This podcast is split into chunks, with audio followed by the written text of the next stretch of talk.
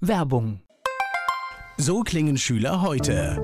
Was habt ihr heute in der Schule gemacht? Keine Ahnung.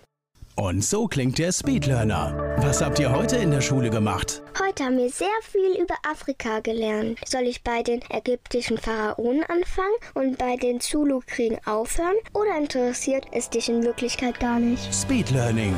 Für bessere Noten. Wie wir vom Hoffnungslerner zum Speedlearner werden. Jetzt überall im Buchhandel. Speedlearning. Antenne Mainz, mein heutiger Gast ist männlich. Name, Joachim Cäsar Preller, Alter, 60, Beruf, Rechtsanwalt, Geburtsort, Gießen, Hobbys. Reisen. Das ist ein schönes Hobby, war in den letzten zwei, drei Jahren nicht ganz so einfach, ne? So ist es. So ist Ja, es. okay. Aber Geschichte, das ging. Haben Sie so etwas wie, wie ein Lebensmotto? Ja, also mein Lebensmotto ist auf jeden Fall für meine Familie alles zu geben. Also für mich ist die Familie eben das Allerwichtigste. Dann natürlich auch meine Arbeit. Und hier ringe ich um Recht und Gerechtigkeit. Die Menschen, die mit Ihnen zusammenarbeiten, was meinen Sie, sagen die über Sie? Was macht Sie aus? Woran, woran erkenne ich Sie? Ja, ich denke, sehr großer Fleiß, aber auch großer Ehrgeiz, eben Dinge, die draußen in der Welt nicht so gut laufen, im rechtlichen Hinsicht eben, dass ich da versuche, eben die Dinge ein Stück weit besser und zum Guten zu wenden. Ich spreche hier bei Antenne Mainz mit dem Rechtsanwalt Joachim Cäsar Preller. In Wiesbaden hat er seine Kanzlei, der Rechtsanwalt Joachim Cäsar Preller. Sie sitzen heute mit Ihrer Kanzlei in Wiesbaden, in Gießen geboren. Lassen Sie uns mal schauen, wie es da hingekommen ist. Sind Sie in Gießen aufgewachsen? Nein, Gießen war nur das Krankenhaus. Geboren bin ich in Weilburg, wenn man so will. Und mit meinen Eltern dann später Richtung Rödermark gezogen. Und ich habe dann ja studiert in Mainz und habe dann auch in Mainz gelebt, viele Jahre. Dann mal zwischendurch in Niedernhausen. Ja, und jetzt wohnen wir in Wiesbaden. Ja, genau. Das, äh, das tun wir. Und die Kanzlei ist halt in Wiesbaden, weil ich hier schon als Anwalt 25 Jahre arbeite. Ich habe zwar an verschiedenen Örtlichkeiten mein Büro gehabt, aber seit na, nunmehr zehn Jahren bin ich hier in der Villa Justitia in der Ulandstraße 4 ansässig. Das waren jetzt ganz viele Stationen. Wo war die Kindheit, wo war die Jugendzeit? Ja, in Weilburg und in Rödermark. Also kleinstädtisch kann man sagen, ne? Auf jeden Fall. Eine Frage, die ich jedem Gast stelle. Waren Sie ein guter Schüler? Naja, ging so. Nee, eigentlich nicht. Also Durchschnitt. Bei mir war es eine Katastrophe. Es ist oft so, dass gerade Männer halt irgendwie das später erst erkennen, auf was es ankommt. Ja, so können wir das sagen. Am Ende der Schulzeit, haben Sie gewusst, wo das hingeht? Ja gut, zunächst wollte ich im elterlichen Betrieb arbeiten, einem Möbel-Einzelhandelsgeschäft. Das habe ich dann auch gemacht, habe auch eine Lehre gemacht äh, zum Einzelhandelskaufmann. Die habe ich auch abgeschlossen. Und erst dann etwas später bin ich dann auf Jura umgeschwenkt mit meinem Studium der Rechtswissenschaften. Wie gesagt, in Mainz habe ich studiert, meine Referendarzeit dann in Wiesbaden, weil mich eben das Thema Recht und Gerechtigkeit dann doch eher gefesselt hat und interessiert hat. Also so in einem Haushalt mit Selbstständigen aufgewachsen. Das hätte auch eine Übernahme werden können dann. Ja, hätte es auch sein können. Aber wie gesagt, ich habe mich dann anders entschieden. Gab es dafür einen Impuls? Ja, eben mein Interesse allgemein für Fragen rund um Juristerei sozusagen, Gesetzgebungsarbeit, dann aber auch Fälle, die in meinem Umfeld aufgetaucht sind. Das hat mein Interesse gelenkt. Und Studium Mainz war dann einfach, weil es natürlich naheliegend in der Region war. eine gibt Ja, Option. Frankfurt und Mainz und da habe ich mich für Mainz entschieden. Ja, das war mir angenehmer. Habe ja auch dort gewohnt. Ich weiß jetzt, dass es in diesen, in diesen juristischen Studiengänge, da muss man, glaube ich, viele ja, Erfahrungen machen, dass man hier ein Praktikum macht und dort, ne? Das ist so, ne? Was haben Sie da gemacht? Na gut, was heißt Praktikum? Ich habe äh, in Unternehmen gearbeitet. Ich war bei der Verwaltung oder in der Verwaltung in Offenbach. Durfte ich meine Verwaltungsstation machen. War einem Kollegen in äh, Frankfurt in der Rechtsanwaltskanzlei von ihm. Habe dort auch die Ausbildung gemacht. Ich war beim Gericht und bei der Staatsanwaltschaft natürlich auch noch. Also man kommt so richtig rum im Studium. Äh, Da muss ja jeder durch letztendlich. Aber Staatsanwaltschaft und Gericht war dann kein Thema? Oder? Nein, Okay, das ist ein klares, klares Nein. nein, um Gottes Willen. Ja, hm, nein. Okay, und das heißt, es war klar, es wird eine Aktivität als. Anwalt, genau. Wenn das alles gut klappt, äh, dann wird's Anwalt. Das war da schon klar. Und das beginnt mit dem Einstieg oder mit einer Angestellten-Tätigkeit in einer Kanzlei? Ich habe zunächst als äh, eine Angestellten-Tätigkeit gemacht, aber schon nach einem halben Jahr habe ich mich selbstständig gemacht. Okay, aber, aber sehr schnell, ne? Aber hat, hat ja gepasst, war ja in Ordnung. Gut, ich denke wahrscheinlich, es, es hat auch ein bisschen was mit den Erfahrungen, die man vielleicht auch von zu Hause mitbekommt. Also wenn man weiß, wie Selbstständigkeit geht, ist es vielleicht auch einfacher, den Schritt zu machen. das war für mich kein Problem. Und dann allgemein gestartet? Ja, erstmal äh, starten wir immer allgemein. Spezialisierung kommen ja später. Am Anfang muss man alles machen, was so kommt. Und es kommt meistens am Anfang nicht viel.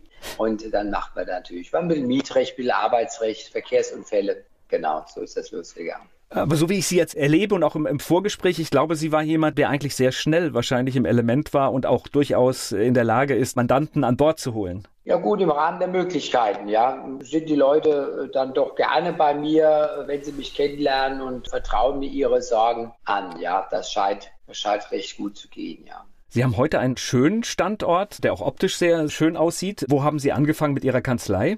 Ach du lieber Gott, das war in Wiesbaden-Erbenheim. Das ist so ein Bürooffice gewesen, wo viele Unternehmen waren. Und da hatte ich ein kleines Büro von 20 Quadratmeter Größe. Wann kam jetzt dieser Standort dazu? Vor zehn Jahren haben wir den erworben. Das okay. ist natürlich jetzt eine andere, andere Hausnummer. Ja, das stimmt. Da ist schon eine Entwicklung. Ja, und auch eine andere Größe, weil wenn ich auf Ihre Homepage schaue, dann sehe ich ganz viele Menschen, die bei Ihnen arbeiten. Das heißt, Ihre Kanzlei hat natürlich in den Jahren auch eine ganz andere Größe erreicht. Absolut. Ja, vom Einzelkämpfer bin ich gestartet und jetzt haben wir so 32 Mitarbeiterinnen und Mitarbeiter. Was eine Herausforderung ist. Jeden Tag aufs Neue, ja. Gleich geht's weiter im Gespräch mit dem Rechtsanwalt Joachim Cäsar Preller. In Wiesbaden in der Villa Justitia hat er seine Kanzlei. Der Wiesbadener Rechtsanwalt Joachim Cäsar Preller.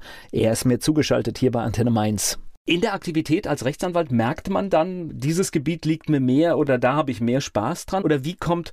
Natürlich, ich, es, es macht ja alles, äh, nicht alles Spaß, ja. Ich meine, ich habe mich ja dann auch ein Stück weit äh, spezialisiert. Ich bin ja Fachanwalt für Bankenkapitalmarktrecht und Fachanwalt für Bau- und Architektenrecht bin äh, Spezialist für Verbraucherschutzrecht also da kommen schon so Spezialisierungen rein. Meine Kanzlei, ich mache hier, bin ja auch nicht der einzige Berufsträger. Ich habe ja auch Angestellte, Anwältinnen und Anwälte. Also letztendlich bedienen wir immer noch ein großes Spektrum, aber nicht jetzt alle von mir, sondern meine Spezialitäten sind aus den Fachanwaltschaften zu erkennen. Und ich habe immer noch ein besonderes Thema dabei, aber vielleicht sprechen wir später darüber, was das so, so für Themen sind. Ja, wir kommen gleich zu den besonderen Themen. Lassen Sie mich noch einmal, ich habe auf Ihrer Homepage Bilder gesehen, also 25 20-Jährige wurde irgendwann gefeiert im schönen Ambiente. Ich habe aber auch gesehen, dass Sie so ganz aktiv sind. Das heißt, dass Sie jetzt es auch nicht nur auf dem Standort in Wiesbaden belassen, sondern Sie sind auch in anderen Städten aktiv. Sie bieten Beratungsstunden an. Genau. In Berlin, Hamburg, Bad Harzburg, Köln, Stuttgart und München. Da gibt es feste Termine wo ich dann Sprechstunden anbiete und ich bin dann noch in der Schweiz und in Spanien, in Spanien auf Teneriffa und in der, in der Schweiz im Tessin. Genau. Ich habe da also auch auswärtige Orte, wo man eben auch, ja, wo überall eben auch Menschen sind, die rechtliche Hilfe brauchen. Ich bin ein bisschen neugierig geworden, warum das so kommt, weil natürlich, es macht ja durchaus Sinn, wir haben heute über das Internet ganz viele Möglichkeiten. Das heißt, ich kann sie auch aus, aus München als Beispiel beauftragen. Das ist ja heute kein Problem. Aber manchmal ist es, wenn es dann knifflig wird, wenn persönliche Sachen besprochen werden, braucht man halt den Rechtsanwalt auch, ja. Boah genau. vor Ort. Das bieten wir an, aber Sie haben natürlich recht. Ich habe Mandanten aus ganz Deutschland und da skypen wir miteinander oder per Teams, was auch immer. Und muss man sich ja nicht immer gleich persönlich treffen. Aber wir bieten auch diesen Service an. Aber das äh, neue Medium findet immer mehr Freunde da machen wir es natürlich auch gerne so. Es bietet ja auch Vorteile. Also ich nutze mittlerweile das Mittel der Videokonferenz auch bei ganz vielen, selbst für so eine Aufzeichnung wie jetzt, weil es halt einfach Fahrzeit spart und das ist für alle Beteiligten erstmal ein Pluspunkt. So ist es, genau. Bieten wir also ganz modern an, ja. So, ich bin auf Sie aufmerksam geworden, das können Sie sich denken, durch mediale Auftritte rund um den Corona-Komplex. Sie vertreten eine Reihe von Menschen, die Probleme mit der Impfung haben. Ja, genau. Also erstmal ganz wichtig, hier ist nicht das Sammelbecken von Impfgegnern, sondern ich vertrete ausschließlich ja Menschen, die sich geimpft haben. Das muss man immer klarstellen. Also alle Impfgeschädigten haben ja zunächst mal eine Impfung positiv angenommen sind Impflinge gewesen. Wobei ich da gleich mal einhaken möchte. Es war natürlich, wenn man jetzt mit den Leuten so spricht, die jetzt einen Impfschaden davongetragen haben, es war dann doch nicht immer ganz freiwillig, die Impfung. Sei Soldatinnen und Soldaten, da besteht ja immer schon eine Impfpflicht, also viele aus dem Bereich. Natürlich das gesamte Gesundheitswesen hatte ja auch bis Ende letzten Jahres eine Impfpflicht. Die hatten also keine Wahl. Es sei denn, sie wurden bedroht mit einem Betretungsverbot, Berufsverbot, kann man dann damit auch gleich sagen. Ja, und dann alle anderen, die sich, also ich rede ja wie gesagt mit vielen Menschen, die sich bedrängt gefühlt haben, sei es durch die Medien. Es war ja ein Trommelfeuer, darf ich das mal so sagen? Ich glaube, wir dürfen uns da ehrlich machen und dürfen das jetzt auch sagen, dass zumindest da in der Berichterstattung so diese Waagschale nicht da war. Genau. Also wenn egal was ich angemacht habe oder eben meine Mandanten, es kam immer das eine Thema. Natürlich auch äh, die Menschen, mit denen man gelebt hat, drumherum hatten Erwartungshaltungen am Arbeitsplatz, auch ohne Impfpflicht gab es klare Anforderungen. Jetzt musste ich aber mal impfen lassen. Also es ist eben so, also ganz freiwillig war es für viele nicht. Es gab auch richtig begeisterte Leute, die da wirklich schon Schlange gestanden haben, sich gefreut haben, dass sie endlich dran waren. Die meine ich jetzt nicht. Ich meine halt die anderen, die vielleicht auch schon mit ein bisschen Bauchschmerzen an die Sache rangegangen sind und sich dann haben impfen lassen und dann nachher auch noch jetzt einen Impfschaden haben. Also wie gesagt, genau, den Menschen nehme ich mich an, die halt einen Impfschaden haben. Es ist natürlich so, es geht jetzt A nicht darum, irgendwelche Krankheiten, die nichts mit der Impfung zu tun haben, hier abzuhandeln. Es muss schon der klare Bezug zur Impfung sein. Und das ist natürlich schon mal die erste Hürde auch, wenn ich so sagen darf, hier eine klare Trennung zu bekommen, ist die Frage der Kausalität. Viele Ärzte erstaunlicherweise bestätigen das in ihren Diagnosen, in ihren Arztbriefen, andere nicht. Da muss man vielleicht auch noch spezielle Blutwerte nehmen, Zusammenhänge mit Leuten sprechen, mit den Betroffenen sprechen und ihren Anverwandten, um hier eine Kausalität herzustellen. Aber das ist die erste Hürde. Und es ist auch so, ich muss leider einige, die an mich herantreten, dann ablehnen, weil es einfach nicht reicht. Weil einfach der Nachweis der Kausalität, dass es von der Impfung herkommt, nicht immer geführt werden kann. Das muss man also auch dazu sagen. Ich biete ja immer erst einmal ein kostenfreies Orientierungsgespräch an. Die Betroffenen schicken mir Unterlagen per Mail. Wir telefonieren oder treffen uns. Und wenn es nicht reicht, dann übernehmen wir den Fall auch nicht. Also wir versuchen hier die Fälle herauszupicken oder herauszusuchen, die auch doch eine Erfolgsaussicht haben. Das heißt aber auch, wenn ich jetzt sage, ich bin davon betroffen oder ich fühle mich betroffen, es bedeutet äh, ganz akribisch dann auch schon anzufangen, alle Arztunterlagen zu sammeln und bereit zu haben, ne? Genau. Und was ich auch immer gerne habe, ist ein chronologisch-historischer Ablauf seit der Impfung oder vor der Impfung vielleicht bis heute, was alles passiert ist. Es steht ja nicht alles im Arztbrief. Die ganze Leidensgeschichte, das wäre schon schön, immer wenn mir das auch schriftlich, chronologisch, historisch aufgearbeitet reingegeben wird. Natürlich der Impfpass ist ja klar. Und äh, das brauche ich mal, um überhaupt zu sagen, wir würden den Fall übernehmen oder eben auch nicht. Das steht an erster Stelle. Wir haben gerade über diesen Druck gesprochen. Spielt das in einem möglichen Verfahren eine Rolle oder ist es trotzdem eine freiwillige Entscheidung gewesen? Ja gut, also wir, unser Hauptsteckenpferd ist ja Impfstoffhersteller. Letztendlich der Impfstoff ist ein Medikament. Es wird hergestellt von BioNTech, Moderna, Johnson Johnson und AstraZeneca. Da gibt es noch Novavax, aber da haben wir nicht so viele Probleme, weil es wurde sehr wenig geimpft. Und wir setzen die Verantwortlichkeit dort an, wo sie auch herkommt, nämlich beim Hersteller. Dafür gibt es das Arzneimittelgesetz und daraus leiten wir Schadenersatzansprüche, wenn man so will, ab. Das muss man also erstmal sagen. Es gibt ja andere Möglichkeiten. Es gibt dann noch die Versorgungsämter, die Landesversorgungsämter wegen den Impfschäden nach dem Infektionsschutzgesetz. Da stellen aber jetzt doch die Menschen fest, dass sie eine große Ablehnung haben. Also nach meinen Statistiken, die mir zugänglich sind, lehnen die Versorgungsämter zu 99,5 Prozent einen Impfschaden ab. Also das ist nicht gerade der erfolgversprechendste Weg. Leider viele Ärzte helfen auch nicht richtig mit. Da sind die Menschen, die Geschädigten, auch nicht gerade erfreut darüber, dass ihre Ärzte blockieren. Da kommen dann manchmal so Aussagen, ja, kann gar nicht sein.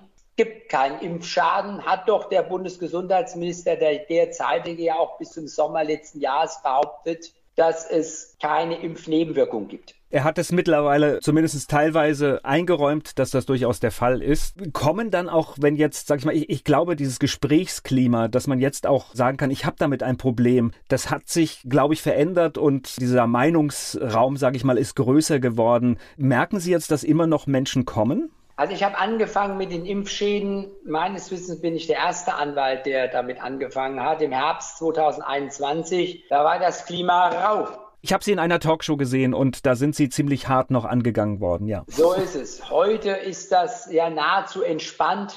Die Medien haben ein Stück weit umgeschaltet. Wenn ich so sagen darf, ich durfte ja oder darf auch mit Sendern wie Antenne Mainz jetzt auch sprechen, aber auch vielen anderen. Es ist ein großes Interesse da. Wobei ich, ich sage Ihnen, ich hatte ganz früh eine Sendung. Ich hatte die Frau Hammett zu Gast relativ früh und ich habe gemerkt, was das bedeutet, einen solchen Druck von außen auf einmal zu bekommen. So ist es. Das heißt also, das hat sich entspannt. Die Menschen kommen natürlich nach wie vor. Also es sind so viele Betroffene, die alleine bei uns melden. Ich habe hunderte von Mandanten, die ich betreue und ungebrochen. Also es kommen immer wieder Leute. Die Leute sind jetzt auch, trauen sich auch was. Denn äh, es gab ja viele, die haben gedacht, damit kann ich doch jetzt nicht ankommen. Da gibt es doch Ärger. Die Leute fühlen sich freier, jetzt auch zu kommen für Impfschäden, die vielleicht eben schon etwas länger zurückliegen. Gleich geht's weiter im Gespräch mit Joachim Cäsar Preller. Seine Kanzlei vertritt 250 Betroffene von Impfschäden. Der Wiesbadener Rechtsanwalt Joachim Cäsar Preller ist mir zugeschaltet hier bei Antenne Mainz. Also mein Gefühl von einem Rechtsstaat ist, diese Impfung wurde empfohlen, sie wurde auch von staatlichen Stellen massiv beworben und für mich gehört jetzt unabhängig, ich kann das alles gar nicht einschätzen, ich glaube, das ist auch sehr komplex, aber für mich gehört jetzt auch die Verantwortung dieser Stellen dazu, zu sagen, wir übernehmen auch die Verantwortung dafür. Ja, das ist völlig richtig. Also ich meine, da ist ja, wie gesagt, am Anfang so viel äh, Druck gemacht worden und jetzt müssen die Leute, die den Druck gemacht haben, auch Verantwortung übernehmen. Ja, leider Herr Spahn äußert sich gar nicht mehr zu dem Thema. Ja, er möchte eine Entschuldigung. Also er, er möchte Lauterbach räumt so stückchenweise ein. Ich glaube, jetzt vor wenigen Tagen hat er eingeräumt, dass die Schulschließungen für die Kinder nicht so gut waren. Also er räumt ein, aber es ist mir noch zu wenig, muss ich auch sagen. Ja, die Politik könnte doch zum Beispiel mal den Behörden, den Versorgungsämtern, für die sie zuständig sind, wenn sie in Verantwortung sind, doch mal aufgeben, dass sie den Anträgen auf Impfschaden etwas wohlwollender entgegentreten. Da wäre schon mal eine schöne Möglichkeit, eben, dass die Versorgungsämter Rückenwind bekommen, dass sie eben auch anerkennen dürfen, dass sie eben hier freier sind. Es gibt in der letzten Zeit doch einige Anerkennungen mehr. Es hat sich was bewegt, aber hier könnte sich noch vieles mehr bewegen, damit eben auch die staatlichen Versorgungsämter dann letztendlich mit Entschädigungsleistungen tätig werden. Und nicht, dass die Leute quasi abgelehnt werden. Ja, das ist für die ganz hart. Sie werden nicht ernst genommen. Es wird vieles auch von den Versorgungsämtern bzw. den Ärzten auf äh, psychosomatische Störungen geschoben. Ja, im wahrsten Sinne des Wortes, als ob die Leute verrückt wären. Gibt es doch gar nicht Impfschäden. Das höre ich immer wieder. Und hier müsste die Politik ein noch besseres Klima schaffen, dass man mit Impfschäden eben auch noch willkommen ist und dass man sie ernst nimmt und eben, soweit es möglich ist, eben auch finanziellen Ausgleich schafft. Zum Beispiel für den Verlust des Arbeitsplatzes, für eine Erwerbsunfähigkeit. Die Leute liegen ja seit Monaten, Jahren äh, nur noch zu Hause, können nicht arbeiten, dass diesen Menschen schnell geholfen wird. Es ist ja verdammt viel Geld damit verdient worden. Ja, alleine BioNTech hat ein Cash, also richtig auf dem Konto 40 Milliarden Euro in Mainz. Also ich meine, das ist doch Stand im Handelsblatt als Cash. Also ja, es wurde wahnsinnig viel Geld verdient von allen, aber BioNTech am meisten. Ich muss es jetzt so sagen, die haben es geschafft, aber Spitzenreiter zu sein. Und ich sage auch, die Politik hat ihre Verantwortung, aber auch die Pharmaindustrie, die Hersteller, die müssen, die haben viel Geld verdient, jetzt müssen sie auch die entschädigen, die eben mit dem Medikament nicht so gut zurechtgekommen sind. Das ist eine rechtliche, aber vor allem vielleicht auch moralische Verpflichtung hier eben auch einzustehen für das Medikament, das sehr schnell auf den Markt gebracht worden ist, das eben nicht die jahrelangen Prüfungen durchlaufen ist wie andere Impfstoffe.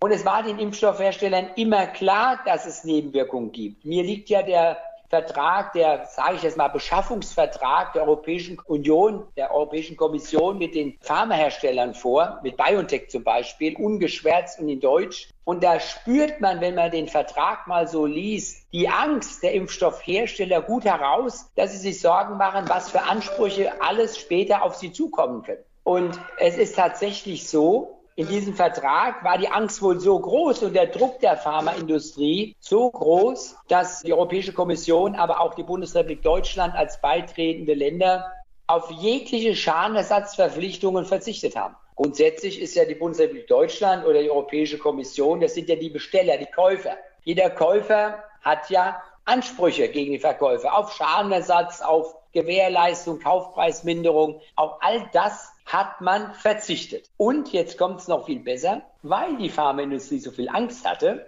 vor Schadenersatzforderungen der späteren Impfgeschädigten hat sowohl Europa als auch die Bundesrepublik Deutschland vereinbart vertraglich, dass alle Schadensersatzansprüche und alle Kosten, die die Impfstoffhersteller mal irgendwann haben, vom Staat übernommen werden. Das heißt also, wenn meinetwegen BioNTech zahlen muss, weil es dazu verurteilt wird, dann bekommen sie ersetzt das, was sie zahlen müssen, die Anwaltskosten ersetzt, die Gerichtskosten ersetzt und die Sachverständigenkosten ersetzt. Ich meine, das ist doch ein prima Vertrag für die Hersteller.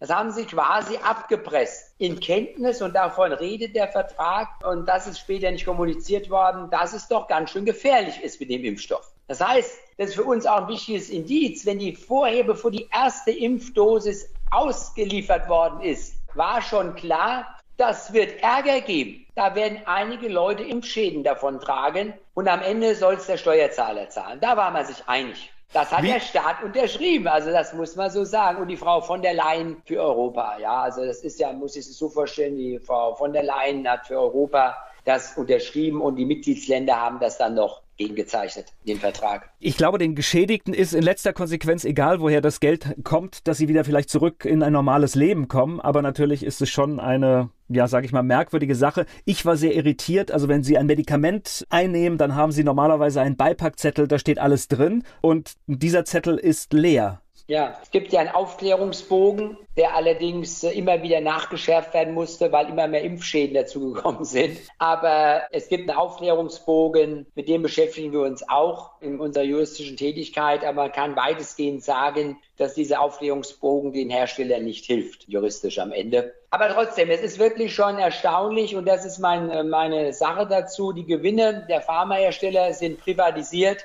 Die Risiken sind sozialisiert. Das heißt, wir als Steuerzahler dürfen für Impfschäden genau genommen dann am Ende bezahlen. So sieht's aus. Und das finde ich zumindest mal bedenklich oder merkwürdig. Und ich meine, klar, für die Impfstoffhersteller ist das eine gute Sache. Die können ja, wenn sie verlieren, zahlen, zahlt der Staat. Ja, das ist natürlich, da kann man sich darauf ausruhen. Gleich geht's weiter im Gespräch mit Joachim Cäsar Preller. Der Rechtsanwalt Joachim Cäsar Preller aus Wiesbaden ist mir zugeschaltet. In einer Pressemitteilung hat die Kanzlei geschrieben, es wird immer viel von Solidarität gesprochen, aber wo ist diese für die Impfgeschädigten? Er vertritt eine Reihe von Impfgeschädigten gegenüber den Impfstoffherstellern und er ist mir zugeschaltet hier bei Antenne Mainz. Jetzt haben Sie ganz viele Mandate, die Sie vertreten. Erkennen Sie ein Muster? Was kommt häufig vor? Gibt es irgendwelche Erkrankungen oder Symptome, die besonders häufig danach auftreten? Ja, alle Formen von Thrombosen, also nicht nur die Sinusvenenthrombose, sondern auch äh, Thrombosen im Auge oder in sonstigen Körperteilen, das ist ein großes Gewicht. Thrombosen, alles rund ums Herz, von der Myokarditis, Perikarditis, also alles rund um das Herz sehe ich als großen Schwerpunkt. Das Auge ganz generell, die Sehkraft, die Sehstärke. Dann das sogenannte Fatigue-Syndrom. Das heißt also eine permanente Niedergeschlagenheit und körperliche Antriebslosigkeit sehr verbreitet. Da kommen die Leute nicht mehr aus dem Haus raus und können nicht arbeiten. Das ist die Folge. Alles auch jungen Menschen sind kleinste Anstrengungen, da müssen sie, da fühlen sich danach, als ob sie ein Rentner, ein alter Rentner sind von 80. Also das ist auch ein Komplex. Autoimmunerkrankungen möchte ich nochmal als Komplex erwähnen. Multiple Sklerose zum Beispiel, aber auch andere Autoimmunerkrankungen sind da also auch zu nennen. Das sind, sagen wir mal, so die großen Bereiche. Viele dieser Erkrankungen mit großen Schmerzen verbunden. Dann wieder Folgeeinnahme von Schmerzmitteln bis zu Morphium. Das hat ja auch alles Nebenwirkungen im Übrigen. Und eben ein Leben, das mit dem Leben von vorher nicht mehr zu vergleichen ist. Also ich, ich werde jetzt nur hellhörig bei dem Punkt, wenn Sie sagen Antriebslosigkeit. Und da sind wir jetzt auch, glaube ich, bei dem Thema Beweislast, weil für Antriebslosigkeit gibt es wahrscheinlich ganz, ganz viele Gründe. Und da wird es wahrscheinlich besonders schwer sein, so einen kausalen Zusammenhang herzustellen. Da, Sie haben generell recht. Ich äh, behaupte auch nicht, dass die Anspruchstellung leicht ist. Ist nie leicht. Wir sind erstmal immer in der Vorlagepflicht. Wir müssen die Kausalität, wir müssen erstmal den Impfschaden, dann müssen wir die Kausalität auch wirklich beweisen. Und das ist schwierig. Ich sage aber noch einmal, viele Ärzte helfen uns dabei, die behandelnden Ärzte der Geschädigten.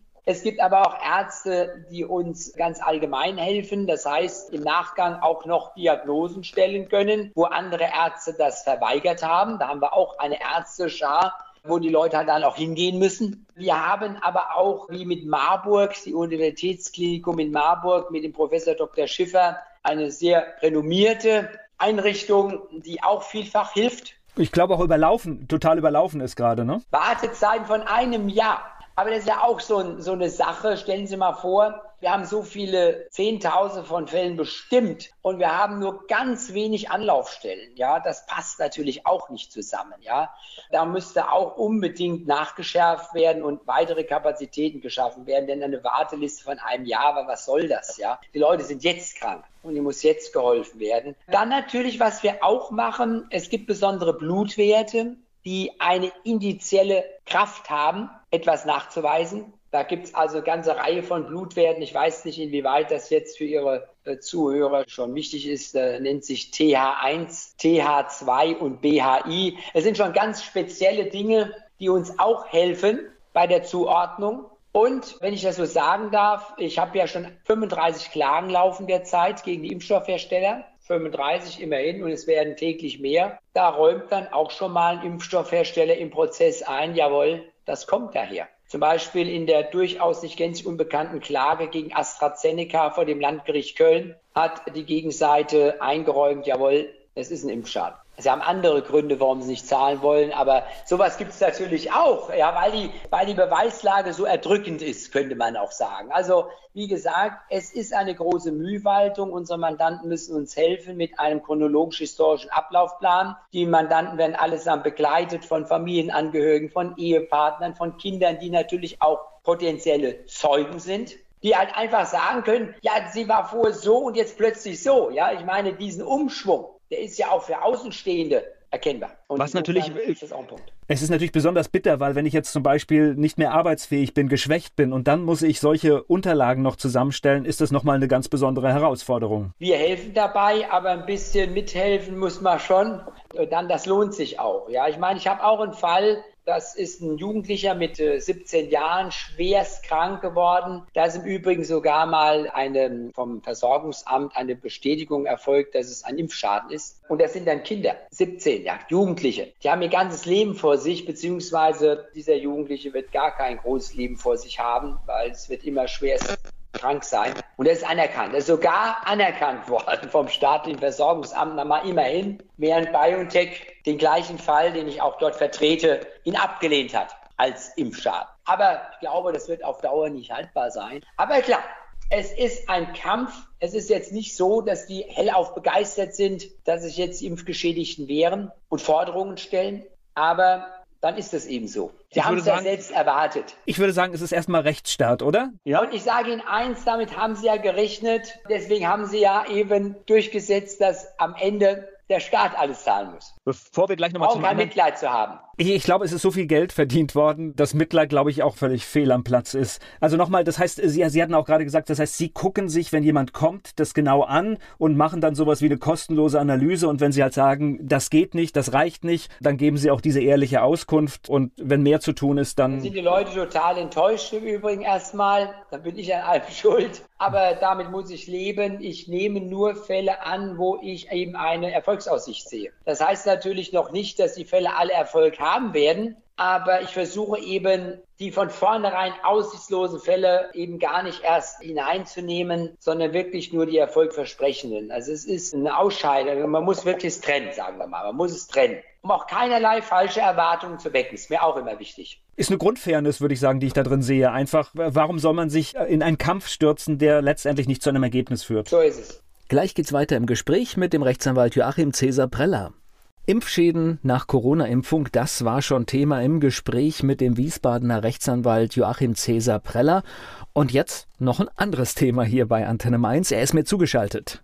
Lassen Sie uns ganz kurz noch über Grundsteuer reden. Okay, Grundsteuer auch noch. Na gerne. Also wie gesagt, nur zum Abschluss nochmal an die Zuhörer gegebenenfalls. Es lohnt sich, es zumindest mal prüfen zu lassen wenn man sich unsicher ist. Und wir und andere Kollegen stehen dafür natürlich gerne zur Verfügung. Und wenn es erfolgversprechend ist, dann, dann sollten wir es auch machen. Ich darf noch erwähnen, dass die meisten Rechtsschutzversicherer auch die Kosten des Anwalts übernehmen. Vielleicht nochmal als Schlussbemerkung.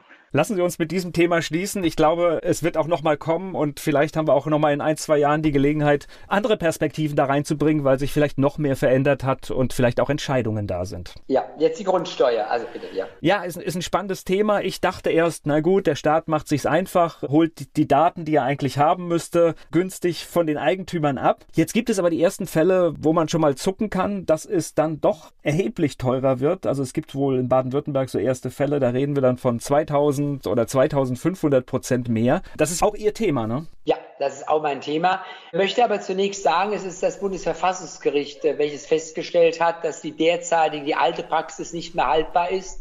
Es ist aber dann natürlich wieder das Chaos des Datenschutzes an der Stelle. Es ist nämlich so, dass leider die Daten sind vorhanden, sie dürfen aber nicht äh, ans Finanzamt weitergegeben werden. Zum Beispiel, ja, die Katasterämter, ja, Grundbuchamt hat ja die Daten, aber gut, so ist es nun mal. Und jetzt kommt die dicke Rechnung. Also viele haben ja noch nicht abgegeben, ich glaube 30 Prozent, aber in Bayern zumindest haben sie noch mal drei Monate länger bekommen. Aber jetzt kommt's. Es hieß ja am Anfang immer, es wird nicht teurer. Es wird nicht teurer. Aber wenn das Finanzamt oder irgendeiner sagt, es wird nicht teurer, dann tritt dann oft das Gegenteil ein. Und sie sagen es gewaltige Erhöhungen. Gut, die Politik sagt, na ja, jetzt wird endlich berücksichtigt, dass es natürlich auch unterschiedliche Wertentwicklungen gibt. Es gibt Immobilien, wenn sie schlecht liegen, die bewegen sich vom Wert überhaupt nicht. Andere Immobilien in guten Lagen, ja, die haben sich mords entwickelt vom, vom Wert her und das wird jetzt nur gerechterweise abkassiert. Also, wie gesagt, da wird einiges auf uns zukommen. Es wird ja geraten, auch von anderer Stelle gegen die Bescheide, die ja jetzt kommen werden, Einspruch einzulegen. Ich sage natürlich, zunächst mal sollte man selbst überprüfen, ob die Angaben im Bescheid die Grundlagen, das heißt die Flächen oder die Wohnflächen, was dort drin steht als Grundlage, ob das erstmal stimmt. Also erstmal formal prüfen? Genau, das kann erstmal jeder selbst. Wenn da natürlich Fehler sind, sofort Einspruch.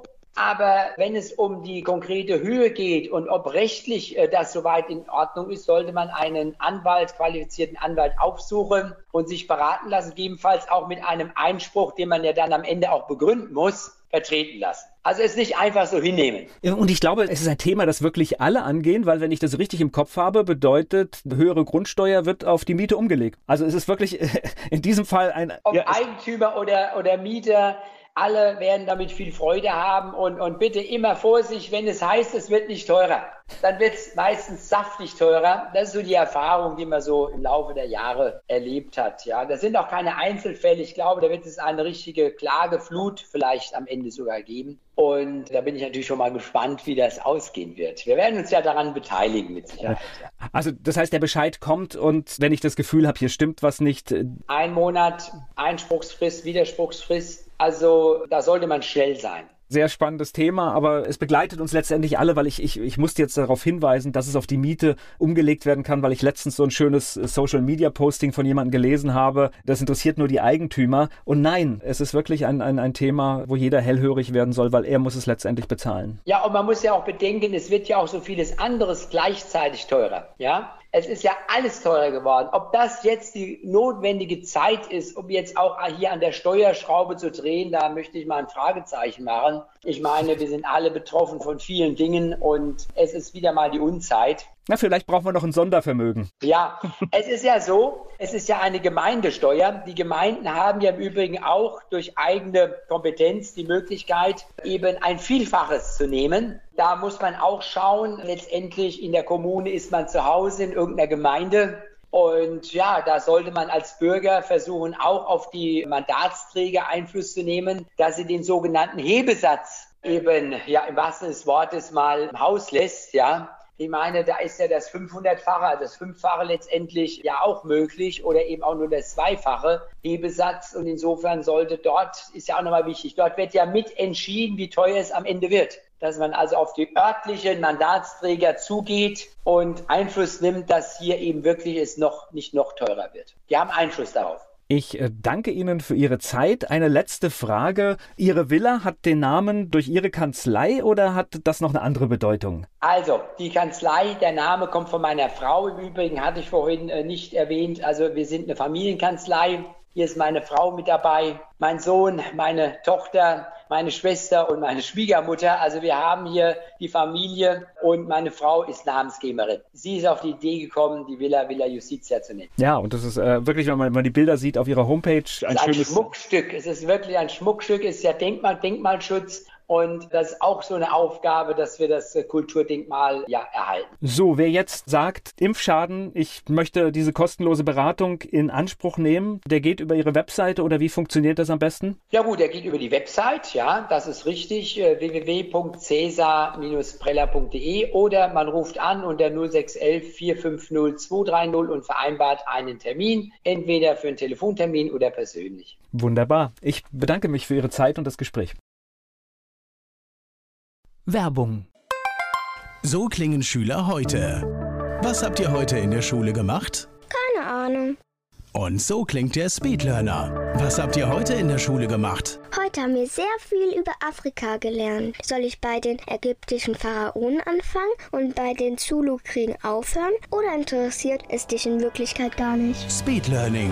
Für bessere Noten. Wie wir vom Hoffnungslerner zum Speedlearner werden. Jetzt überall im Buchhandel. Speed Learning.